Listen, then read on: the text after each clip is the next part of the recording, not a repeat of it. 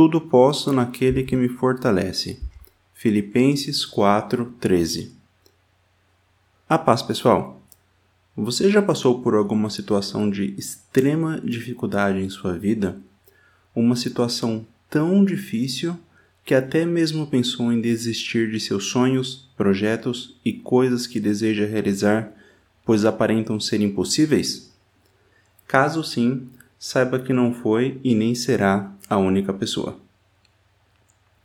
Dificuldades, por mais que não queiramos, fazem parte de praticamente toda grande conquista. O porquê? A verdade é que nem sempre sabemos. Porém, o que sabemos é que podemos todas as coisas naquele que nos fortalece. A Bíblia nos diz em 1 Reis 19, 19 que Acabe fez saber a Jezabel tudo quanto Elias havia feito, e como totalmente matara todos os profetas à espada.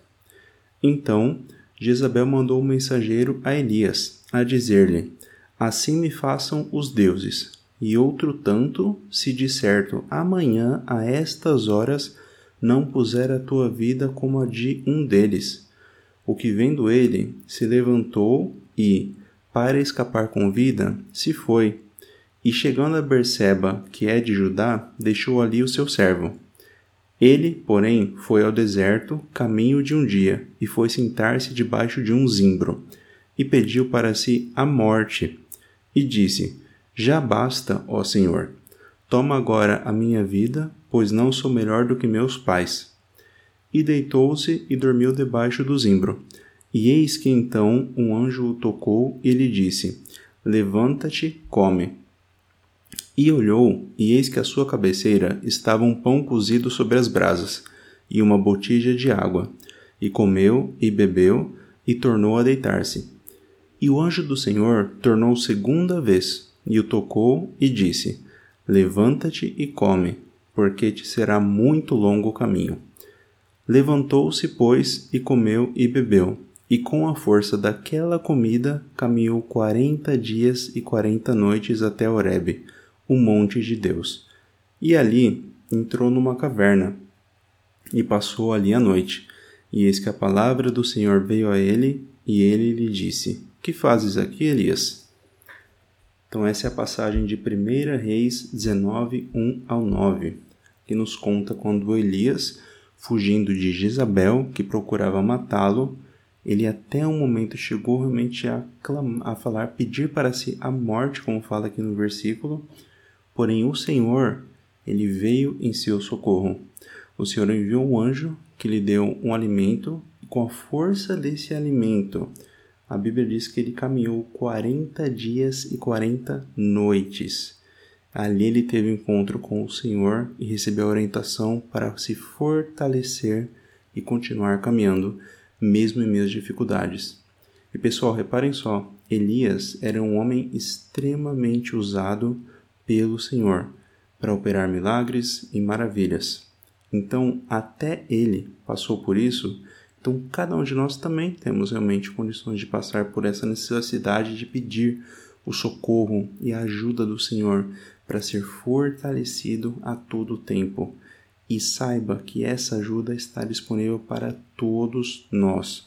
Não está disponível somente para Elias, como fala aqui na passagem, mas estava disponível e está disponível para todos nós.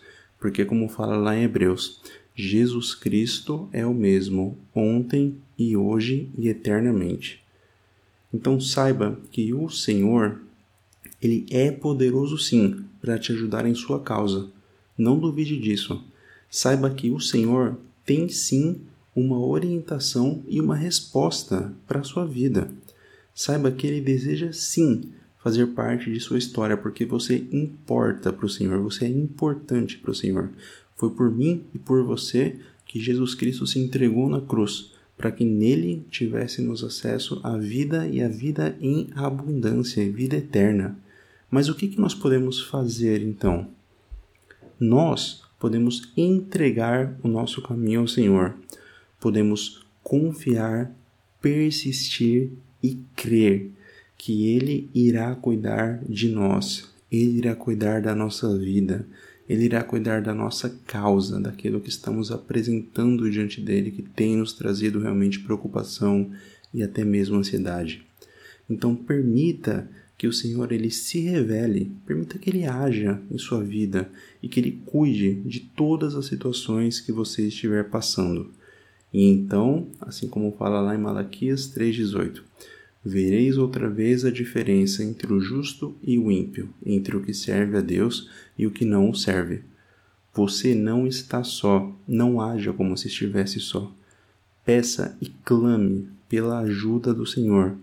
Seja realmente alguém que confia e é orientado e é guiado por todos os passos, caminhos, decisões e pensamentos pelo Senhor porque Ele cuida de nós. Assim como fala lá em Salmos 34, 8: Provai e vede que o Senhor é bom. Bem-aventurado o homem que nele confia, porque tudo podemos naquele que nos fortalece. Deus abençoe, fique com Deus e até a próxima.